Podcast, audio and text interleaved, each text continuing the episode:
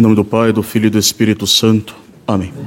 Ave Maria, cheia de graça, o Senhor é convosco. Bendita sois vós entre as mulheres, e bendito é o fruto do vosso ventre, Jesus. Santa Maria, Mãe de Deus, por nós, pecadores, agora e na hora de nossa morte. Ó Maria, concebida sem pecado, por nós. São José, podeis os assentar.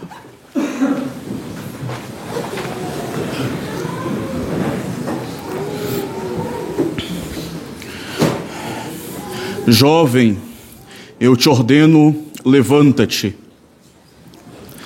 O evangelho de hoje nos mostra nosso Senhor entrando pela cidade de Naim, acompanhado de seus discípulos e de uma grande multidão. E neste instante, nosso Senhor, ele se encontra com uma outra multidão que saía desta mesma cidade. Saía para fora levando um cortejo fúnebre, levando um jovem morto para ser sepultado num, cemitério. Esse jovem morto era filho único de uma mulher que já era viúva. Era muito comum na época de Cristo os cortejos fúnebres e cortejos fúnebres acompanhados de muitas pessoas, porque aqueles que assistiam de longe o cortejo ficavam sensibilizados e acabavam se ajuntando, acompanhando aquele funeral. E assim nos diz o Evangelho que muita gente seguia aquele cortejo, muitos dos quais um tanto sensibilizados pela dor daquela viúva. O cadáver estava estendido num leito simples, como era o costume, coberto por um sudário amarrado ao leito e carregado por quatro homens. Na primeira multidão que entrava pela cidade, se destacava a pessoa de Cristo, Jesus, com seus ensinamentos de esperança, portando a boa nova de salvação. Era aquele que possuía a vida em plenitude, era aquele que viera comunicar esta vida eterna e entrava com uma multidão pela cidade. No segundo cortejo que saía da cidade, além daquele jovem morto, se destacava ainda uma outra pessoa que era mãe daquele jovem, mulher viúva que já havia, que além de ter perdido seu marido, perdia agora o filho único e perdia com o seu filho único qualquer possibilidade de uma vida tranquila. E talvez ganhava aqui a certeza de uma vida muito miserável. Perdia com ele a tranquilidade dos seus dias, perdia o seu sustento material e perdia ainda o nome da família. Talvez estaria condenada à miséria e à mendicância por causa dessa perda. Tudo para ela estava perdido. Era um cortejo de morte, um cortejo fúnebre, em que a dor era agravada por causa da situação daquela mulher. Perdia o seu filho único e com o seu filho, podemos dizer, ela perdia praticamente tudo na sua vida. Essas duas multidões, elas se encontram na porta da cidade. Nosso Senhor, movido de misericórdia, se compadece da dor da viúva. Os carregadores que levavam o morto param tão logo, e aquele Senhor da vida, que é o Senhor da vida e da morte, pronunciam palavras expressivas do seu poder e da sua vontade, e o jovem morto tão logo obedece e volta à vida, retoma a sua vida. A palavra de Cristo, ela é imperiosa. Jovem, eu te ordeno, levanta-te. A vida obedece à autoridade daquele que possui a vida em plenitude. Aquele que havia dito, por exemplo, no Evangelho de São João, que ele dá a vida a quem ele quer. Assim como o Pai ressuscita os mortos e lhes dá a vida, assim também o Filho dá a vida a quem ele quer. Nesse caso, Nosso Senhor o quis, deu a vida àquele jovem e o devolveu à sua mãe, devolvendo ainda para a mulher a esperança de alegria para a sua vida. E a vida, diz o Evangelho, daquele jovem retoma com todos os seus sinais. O jovem, ele se senta, o jovem, ele começa tão logo a falar. Nosso Senhor devolve para a alegria da, da mãe, daquela mãe dolorosa, devolve o filho vivo a ela e causando espanto a toda aquela multidão, como termina o Evangelho de hoje. Esse, esse encontro de Cristo com a multidão fúnebre ali parecia um encontro um tanto casual. E certamente não foi um mero encontro, não foi um encontro casual. Podemos dizer que diante da divina providência, praticamente o acaso, ele não existe. A viúva daquele primeiro, daquele segundo cortejo, considerava a sua desgraça e uma desgraça irreparável, enquanto Jesus já estava justamente prevendo e pensando na ressurreição que ele deveria então efetuar. Os padres da igreja, eles veem nesta ressurreição do filho da viúva de Naim a prefiguração da nossa ressurreição espiritual. A ressurreição espiritual de uma alma morta à graça de Deus por causa do pecado, voltando a uma vida nova. Esta alma morta pelo pecado, ela é levada à perdição pelos carregadores que são as paixões desordenadas, os vícios que dominam totalmente a nossa alma até a sua morte e depois da morte conduz ainda para a sua perdição. Aquela viúva que chora dolorosa ao lado de seu filho representa a Santa Igreja Católica, que chora pela morte de cada um de seus filhos espirituais quando ela os perde. Ela segue o seu filho morto pela via dolorosa não abandona o filho apesar de morto, não quer se separar dele eternamente, está ali ao lado dele esperando, mesmo contra qualquer esperança, que ele seja devolvido a ela de alguma forma. A igreja, como nossa mãe, ela tem a função de dar a luz a nossas almas para a vida eterna, para a vida do céu, para a glória eterna.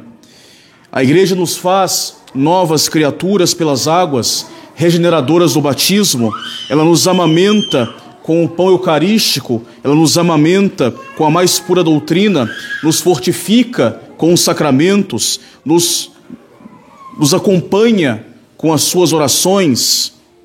De fato, se formos bem, prestarmos bem atenção, todas as missas, todas as demais preces públicas da igreja são em nosso benefício, para o nosso crescimento espiritual. A igreja, ela sempre, ela reza por todo o povo católico do mundo inteiro. E todas as missas do mundo inteiro, todos os breviários dos padres do mundo inteiro são em benefício do povo cristão. A igreja, ela sempre nos acompanha na nossa, na nossa caminhada. E nesse sentido, Verdadeiramente a igreja, ela pode ser chamada de mãe, porque ela cumpre conosco as funções de uma mãe verdadeira, com toda solicitude e com todo o seu amor e com todo o seu zelo. E mesmo quando a igreja, quando a mãe igreja, ela vem perder algum de seus filhos através de uma morte espiritual, o seu zelo materno não desfalece, não termina, sempre continua a rezar pela conversão de seus filhos, pelo seu retorno, tentando acompanhá-los de alguma forma, para oferecer os mesmos meios necessários para sair da morte espiritual e voltar para a vida da graça. Assim, as missas, os sacramentos, as exortações, o exemplo dos santos, as orações, tudo isso para nos fazer despertar para a nossa vida da graça. A igreja nos acompanha, inclusive no nosso leito de morte espiritual para nos tentar, por esses meios, nos levar para a vida da graça. Caberá, evidentemente, o nosso sim e a nossa abertura a esses clamores da mãe, a essa, a essa esta graça de Deus né, que nos chama.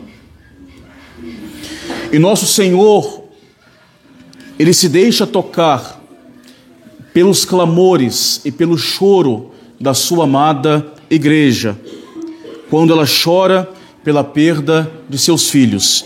Nosso Senhor não deixa de ouvir as orações da igreja. E a misericórdia de Deus, de tempos em tempos, se move para devolver ao seio da igreja esses filhos perdidos, ressuscitando um para a vida da graça, um que estava em pecado, o ressuscita para a vida da graça, devolvendo um filho pródigo que havia se afastado da casa paterna e da vida da casa paterna, conduzindo outro filho errante que, pelo seu orgulho, acabou percorrendo caminhos de doutrinas que não conduzem à verdadeira finalidade do homem, doutrinas que não são salvíficas, que não, que não têm a plena verdade pregada por Cristo. E por meio das orações eficazes da igreja, em virtude da comunhão dos santos, a igreja, ela sempre consegue de Cristo o retorno de alguns de seus filhos, de muito de seus filhos. Conseguem sempre milagres de verdadeira conversão, ou nós podemos ver sempre ainda nos nossos dias, sempre uma ou outra pessoa volta a procurar a seriedade, procurar a vida da igreja, procurar os sacramentos, procurar a sã doutrina. O que faz a igreja dizer, como pai do filho pródigo, este meu filho estava morto e reviveu, tinha se perdido e foi encontrado. Nosso Senhor, atendendo às orações e aos clamores da igreja, ele se deixa tocar e vai se aproximar deste filho morto para lhe devolver a vida. Assim, ele faz para nos converter dos nossos pecados. Ele se aproxima de nós, primeiramente, por meio dos remorsos que ele permite na nossa consciência ele se aproxima de nós através de bons sentimentos, que Ele nos inspira para praticar as virtudes, sentimentos bons que nós colhemos da vida dos santos, das pregações do Evangelho. Nosso Senhor se aproxima de nós pelos vários avisos que Ele nos envia na nossa vida por meio de palavras ou por meio de sinais. Nosso Senhor se aproxima de nós também por meio dos desgostos, dos desgostos que nós podemos ter pela nossa própria conduta, pela nossa vida atualmente, como estou levando a minha vida, esse desgosto de mim mesmo vai me fazer mudar. Então, o Senhor se aproxima de nós e nos toca também desta forma.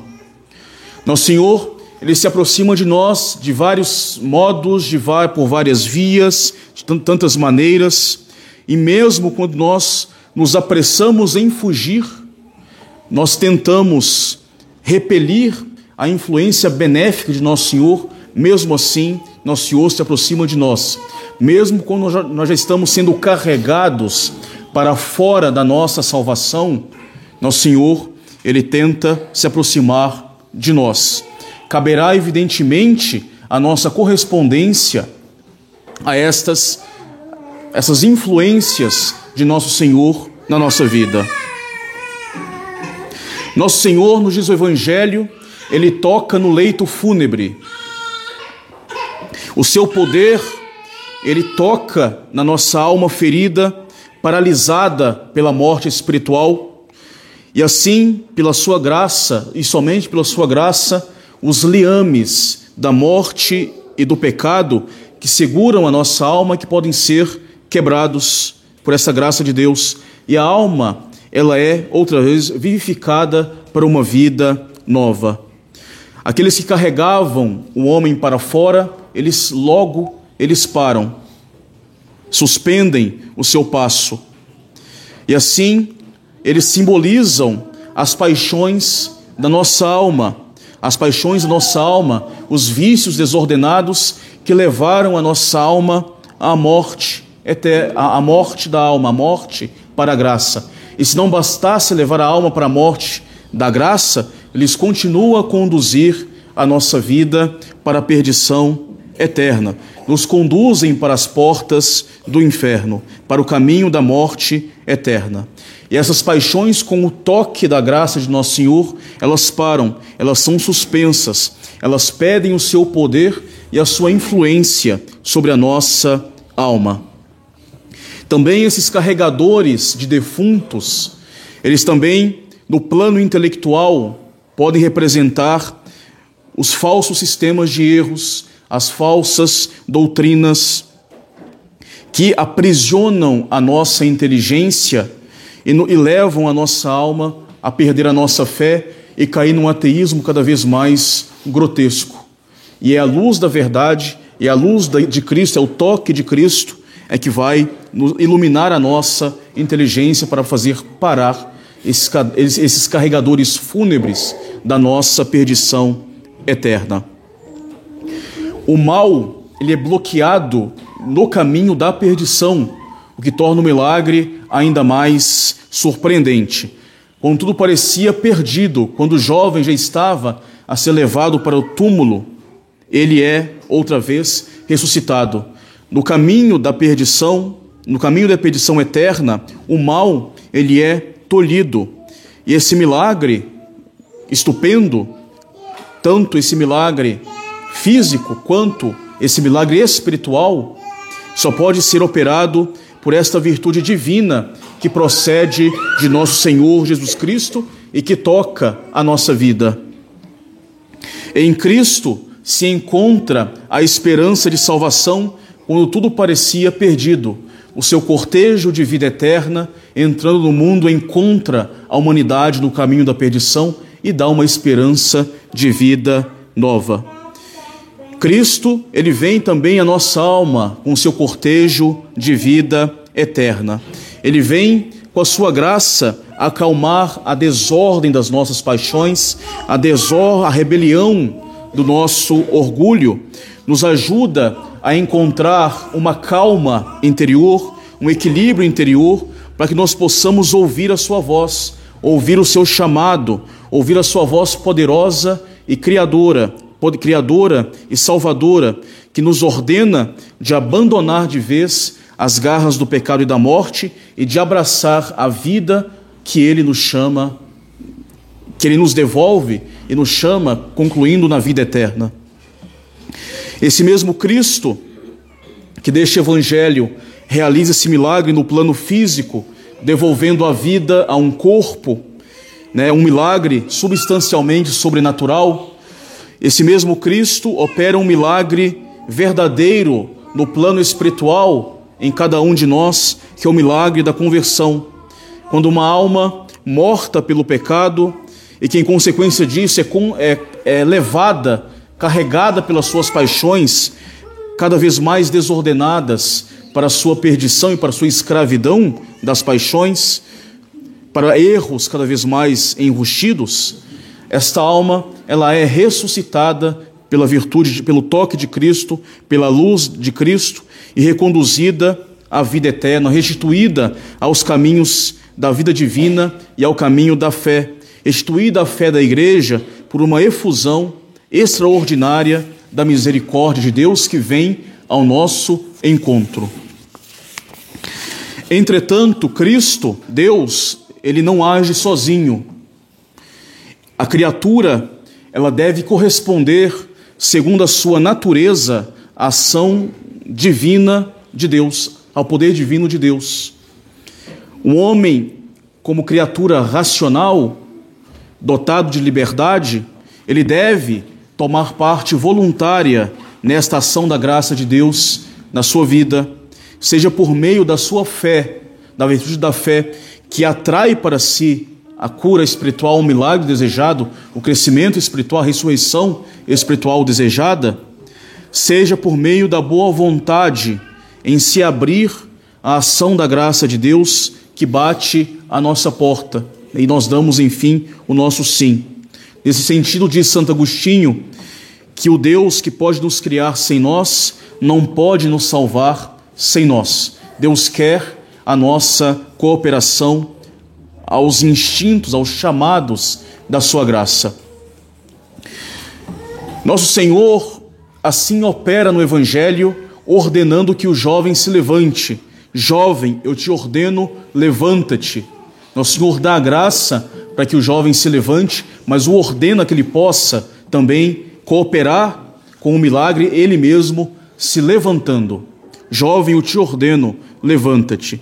E assim também ele faz dos demais milagres de ressurreição espiritual, milagres de cura de paralítico, etc. Por exemplo, quando vai curar, ressuscitar Lázaro, ele diz: Lázaro, venha para fora, faça alguma coisa, haja. Né? Assim nosso Senhor faz para conosco. Filho, levanta-te, filho, venha para fora, filho, tome o seu leito e levanta-te e vá em paz. Nosso Senhor, Ele nos dá a graça, mas, mas nos ordena que nós façamos também a nossa parte, né, fazer os nossos esforços necessários para permanecer de pé, para nos colocar de pé e permanecer firmes no bom caminho, no caminho da salvação, no caminho da virtude.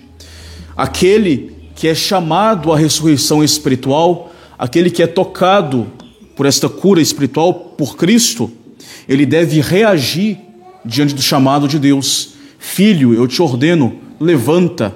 Deve ter uma reação da sua parte correspondendo à graça divina.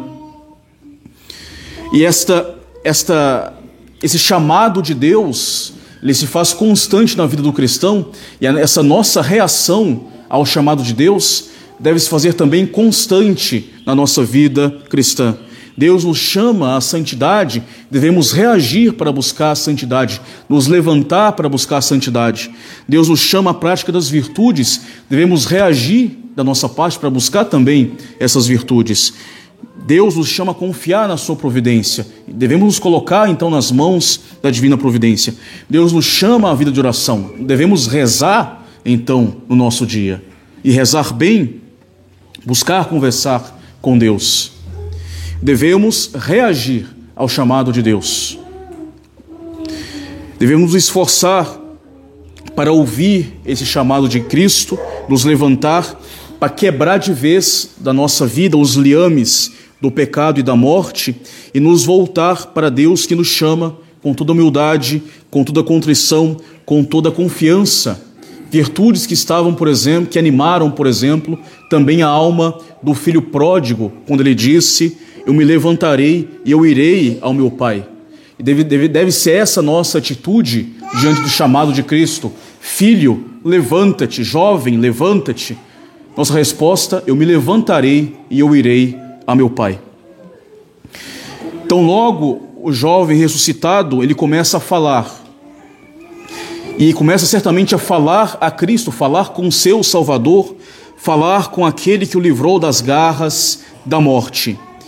E isso nos frisa o evangelista também para nos mostrar a importância das nossas orações a importância de conversar com Cristo. Nossas orações nos sustentarão nesta nossa vida nova, nos ajudarão a tomar o bom caminho, a seguir as companhias daqueles que entram na cidade, aqueles que seguem a nosso Senhor Jesus Cristo.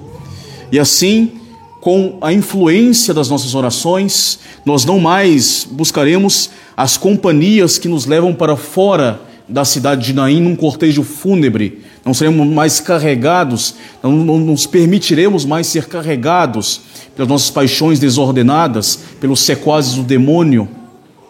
Nós iremos buscar o caminho que entra para a cidade, o caminho que segue a nosso Senhor Jesus Cristo.